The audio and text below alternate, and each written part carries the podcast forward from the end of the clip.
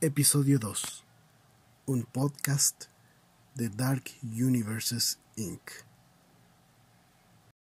Hola. El día de hoy tendré el gusto de hablarles de una leyenda poco conocida, pero que encuentro muy llamativa, ya que, como toda historia, es producto de los tiempos que la engendra, y ésta se formó desde tiempos relativamente recientes hasta lo que hemos encontrado el día de hoy. Por ello y con mucho gusto les presento nuestra leyenda del día de hoy. El corredor. El corredor es una leyenda de los caminos actuales. Se podría creer tal vez que es un hijo etéreo de los tiempos modernos y la vida de antaño, probablemente descendiente perdido de la modernidad, una leyenda de la nueva era. Pero, ¿qué o quién es el corredor? ¿De dónde viene? ¿Cómo es? Pues verán, los primeros rumores de este ser comenzaron con las primeras personas que lograron desplazarse a grandes velocidades por largos trayectos de camino, aquellos que sintieron el viento en su rostro a velocidades vertiginosas, mucho más allá de lo que un hermoso caballo pudo haberles dado es decir, los primeros vestigios que encontramos del corredor se dieron en la era de la locomotora, alrededor de los años 1870-1880, eh, cuando aquellas máquinas conectaban toda la Unión Americana, cuando eran las bestias de metal que respiraban fuego y exhalaban vapor las que reinaban las distancias.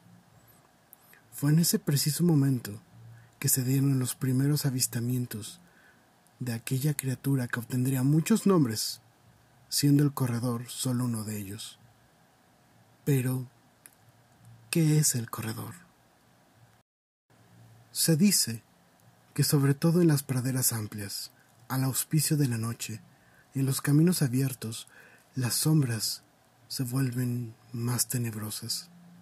Incluso el fuego de la caldera parece perder un poco de su brillo y era entonces cuando algo comenzaba a perseguir el tren. Ese algo venía acompañado de una ansiedad extraña, de un sentimiento de desasosiego, pero sobre todo de una fértil semilla de miedo.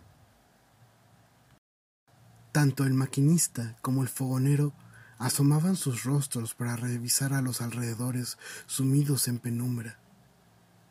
Esa suponía ser solo una noche más sobre las vías. Eran ellos frente al camino acerino, pero esta vez no estaban solos. Ambos presentían que algo estaba mal y de hecho tenían razón. Pues al lado de uno de los costados de la máquina, justo para que ellos lo vieran, una criatura parecía correr tan rápido como el tren. El ser parecía moverse como un hombre, pero ningún hombre podrá igualar los más de cien kilómetros por hora que la bestia de metal podía correr.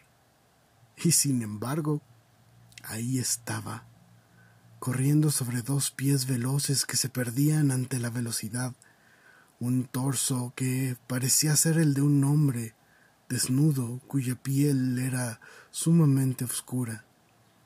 Pero el rostro, oh sí, el rostro era probablemente lo más terrible de observar, pues parecía ser la propia testa de un caballo, viejo, con carne roída cayéndose por la podredumbre, y un par de ojos incendiados como la caldera misma de su rival. Sí, y esos ojos incendiados estaban clavados en aquel dúo solamente podían sentir terror y sorpresa. De inmediato, el maquinista hacía silbar su portentosa máquina, pero aquel ruido parecía no molestar al corredor. No, incluso parecía gustarle, pues éste se acercaba un poco más al cuerpo del tren casi como si deseara subirse sobre éste.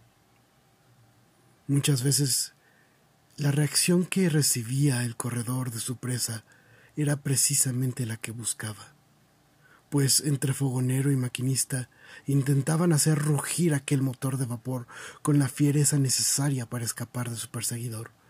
Las brasas se asomaban de la caldera, la velocidad se incrementaba, pero el corredor seguía ahí.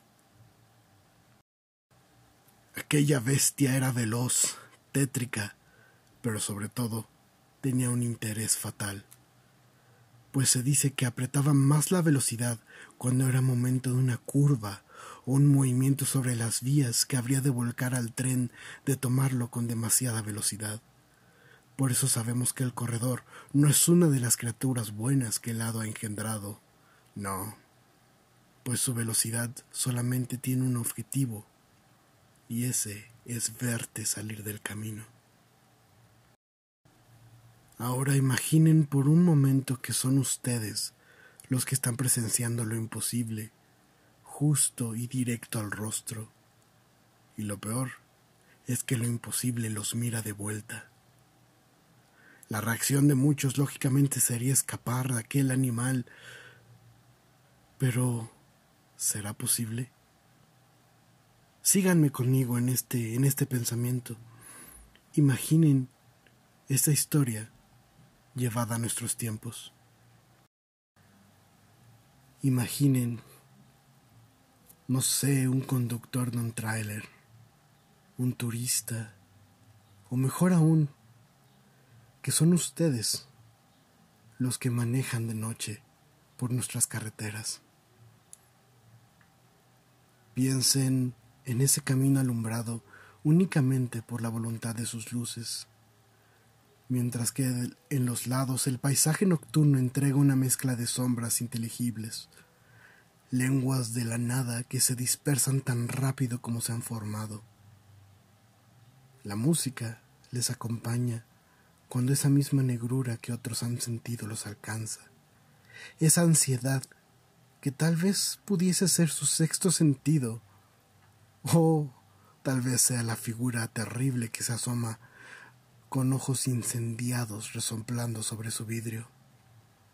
Sientan cómo sus manos se aferran al volante, cómo su pie cae pesadamente sobre el acelerador.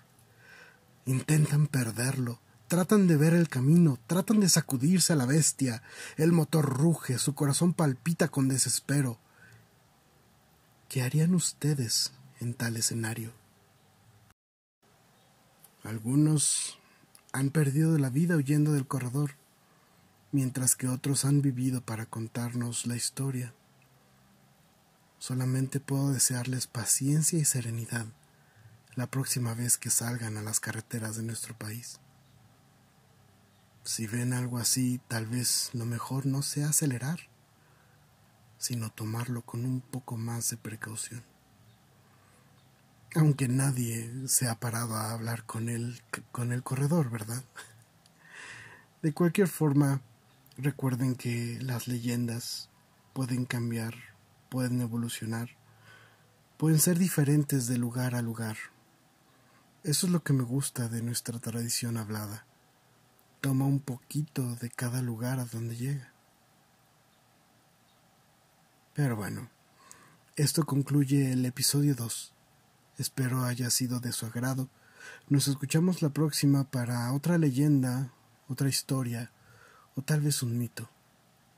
Hasta entonces, muchas gracias.